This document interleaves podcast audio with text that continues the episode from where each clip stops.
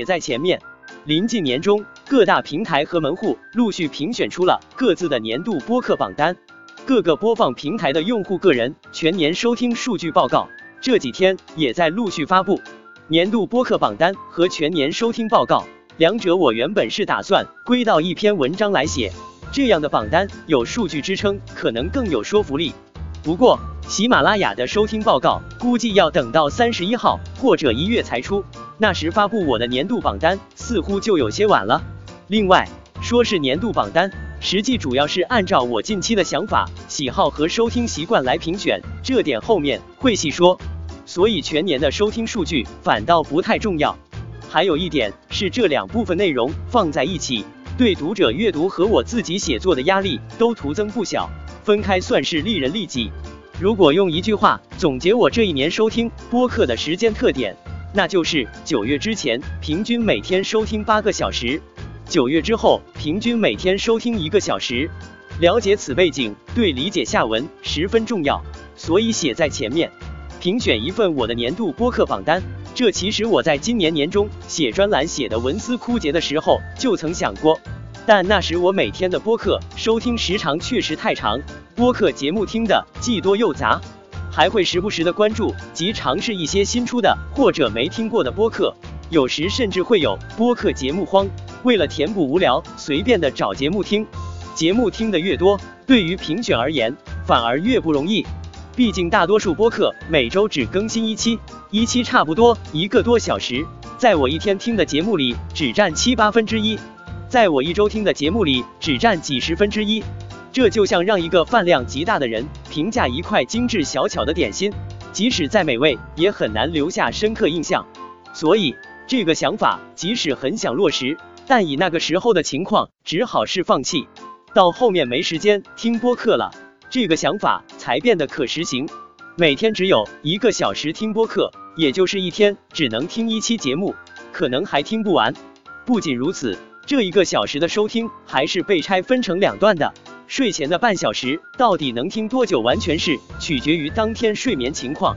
但也正是因为收听播客的时间变得非常有限，我必须对听哪个播客的哪期节目做出选择，并且不能在选择上浪费太多时间，这本身就是在筛选了。我在喜马拉雅订阅的播客数一直保持在平台上线的五百个左右。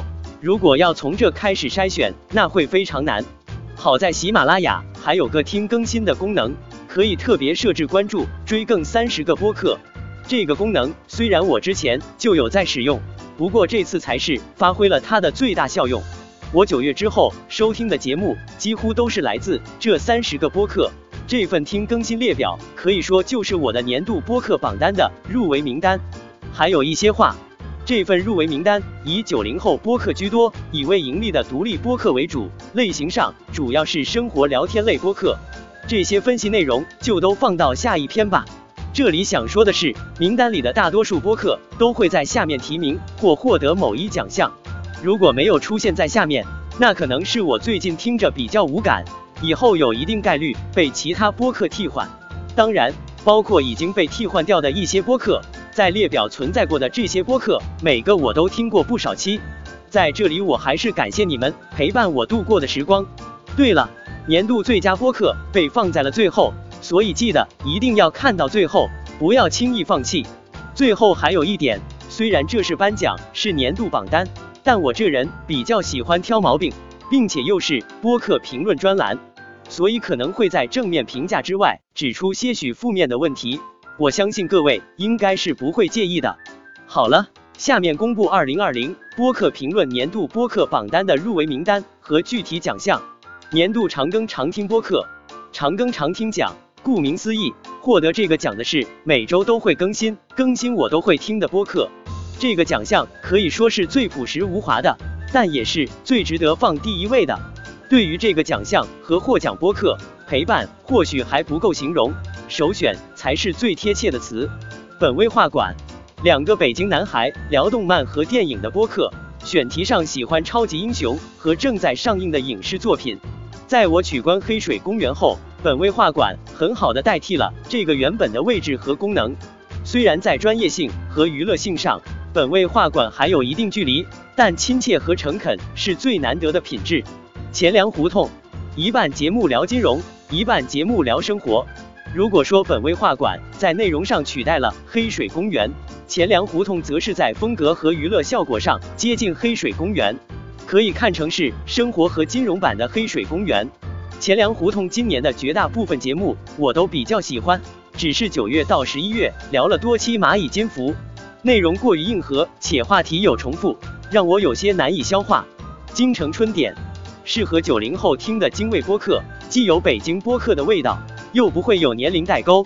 节目选题多取材于身边的社会现象，因此每期都自带话题性。我曾一度担心主播们因为年纪有限，节目做久了会无事可聊。现在看来，他们的阅历还是足够丰富的。差点儿 FM，去年就关注的播客，听过好几次都没听下去，到今年才又正式开始听。初听觉得节目风格太过吵闹，很难接受。后来习惯了节目的搭档组合和风格氛围，倒也没那么抗拒。活跃的风格和节目效果都算是到了我能接受的上限。近期推出的南美系列付费节目虽然没听。看着应该挺有意思的。年度常更常听播客提名奖，发发大王。我对发发大王的节目是喜欢的。发发大王没入选的原因，有是一部分节目是私密付费节目，免费节目里我也不是全部都听，会有选择的听。脏事儿，脏事儿，我也是比较喜欢的。今年更新的节目很多我都听了。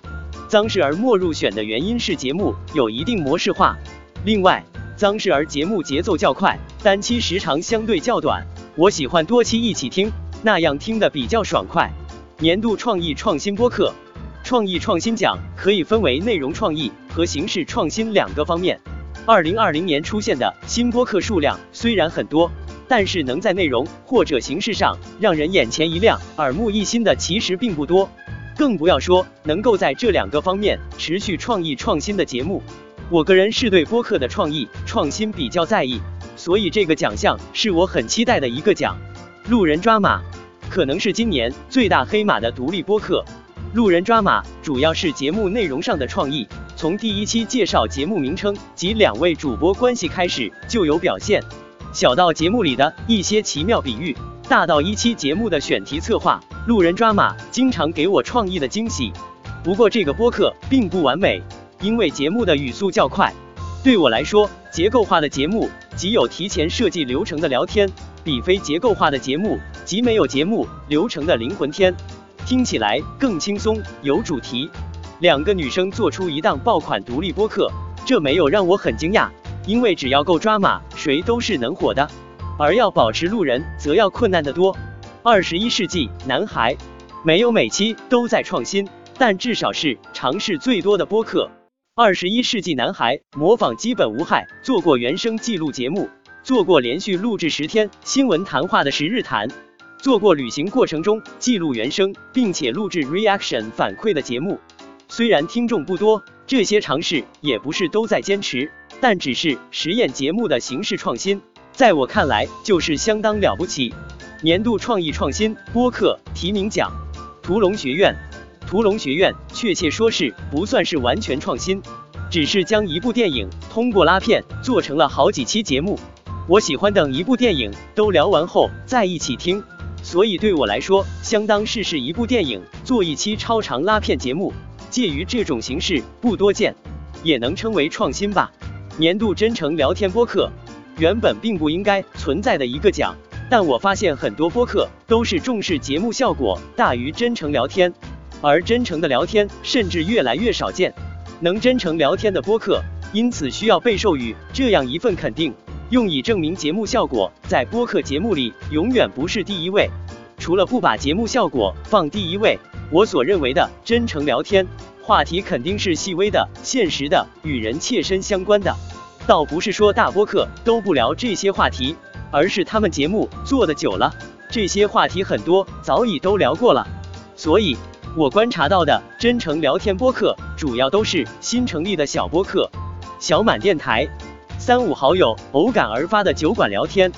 或许是因为播客主理人在小城市出生，到大城市打拼过，学过美术，开过酒馆，既讲文艺又看现实，才有了这个播客的即时聊天风格。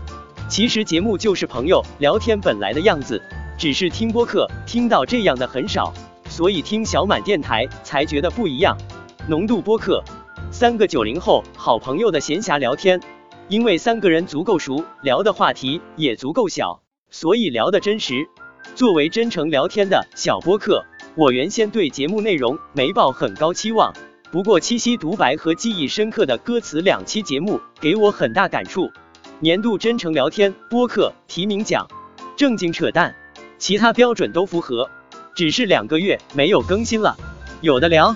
部分节目的选题比较大，部分节目的内容和我有些代沟。Real 女博士，基本符合真诚聊天的要求，只是节目里主播嗓门太大了，我又是只有睡前听，所以有一段时间没听了。年度幽默效果播客。这里说的幽默效果和上文说到的节目效果或喜剧效果并不一样。喜剧效果是指通过打岔和加梗等手段制造娱乐效果，幽默效果则是通过创意、联想或者神回复等让人愉悦。两者更直接的区别是，节目效果不让人把事说完，一件事能查好几下，而幽默效果是听你把事说完，从这件事引发让人发笑的讨论。喜剧效果就是为了让人笑，幽默效果不一定让人笑，但能给人愉悦。大部分有脱口秀演员参与的播客和一些成立时间较久、业务娴熟的多人播客都有很强喜剧效果。当然，脱口秀演员们有些也是懂幽默的，只不过他们对于打岔、加梗等快节奏的搞笑手法太过娴熟，这让我感觉对他们的节目大多比较刻意，很难提起兴趣。普通 radio。其实像京城春点、钱粮胡同等本次榜单内获奖的很多播客，都足以获得幽默效果奖。只是本着一个播客只得一次奖的原则，就不再重复颁奖。在榜单里没有获得其他奖项又够资格提名本奖项的播客，就是普通 Radio。这个播客虽然也有一定的脱口秀俱乐部背景，但或许是还不够职业化，给我的感觉是同类播客中脱口秀氛围最淡的。年度海外中文播客榜单里的三个海外中文播客都是留学生或者留学生在海外工作后的播客。听留学生播客和听国内播客的感觉是挺不一样的，很大一部分原因可能是留学生长期在海外生活，观察事物的视角和国内不太一样。另外，留学生聚会或者连线说中文的机会不是很多，所以他们的表达欲都非常旺盛。我个人对这类播客非常喜欢，但因为这类播客一般是多人参与，没有主持人，所以缺乏记忆点，不太好做区分。比如以下三个播客，让我单独给每个写几句话就相当困难。多伦多丧逼，我最近听了聊方言的一期节目，非常喜欢。咕噜电台已经一个多月没有更新，木九潮谈倒是在更新，但最近的话题都太过硬核。后两位就算是提名奖吧。多伦多丧逼，咕噜电台，木九潮谈，年度潜力播客。潜力播客主要有两类，一类是我比较看好，但最近表写有些低迷的；另一类是我没太看好，但最近比较喜欢的。不管是属于两类中的哪一类，都希望二零二一年能坚持并且更好。金汤力电台，我比较喜欢的一个播客。今年不乏出了好几期重量级节目，可能主播忙于工作，或者是被子栏目分散了精力，最近一多个月的节目感觉有些低迷。不会说话 Radio 属于后一类，今年较早的节目我听了都没感觉，但最近几期听了有不错的印象，在我看来是上升潜力股。尤比克电台，貌似是介于上述两类之间的播客。有一部分节目不在我的兴趣范围之内，有一部分节目关注社会话题，但感觉聊得比较泛泛，剩下的一部分是比较有内容和有感悟的。年度最佳播客，如果是按照我个人的喜好程度评选，年度最佳播客恐怕会比较难选。不过本次年度最佳播客的评选标准，客观上是将以上各个奖项的特点综合，这意味着。被评为年度最佳播客的播客，至少有资格获得上述奖项中的大多数。这个要求可以说是相当高的。在我的播客榜单中，恰好有一个播客符合，那就是《花花局外人》。《花花局外人》关注的早，收听的晚，他们将节目的自我介绍写得很奇怪，导致我也很难将他们介绍清楚。就是这样的一个播客，优点倒是好说，就是长更长听，创意创新，幽默效果，真诚聊天，包括海外经历，这些几乎都有了。花花局外人的金庸武侠、国剧经典和综艺大舞台等多个系列节目，都是重量级作品。最近的国漫推荐第二期和模仿跟宇宙结婚的主播们的艰难选择这两期节目，我感觉是差点意思。最后，祝愿花花局外人新一年再接再厉，再创辉煌。结语：以上获奖播客不要害怕赞美，可以大胆的把这份荣誉在节目里大声念出来。转发到微信群和朋友圈，以及添加到个性签名和节目简介里。毕竟本次榜单没有奖品，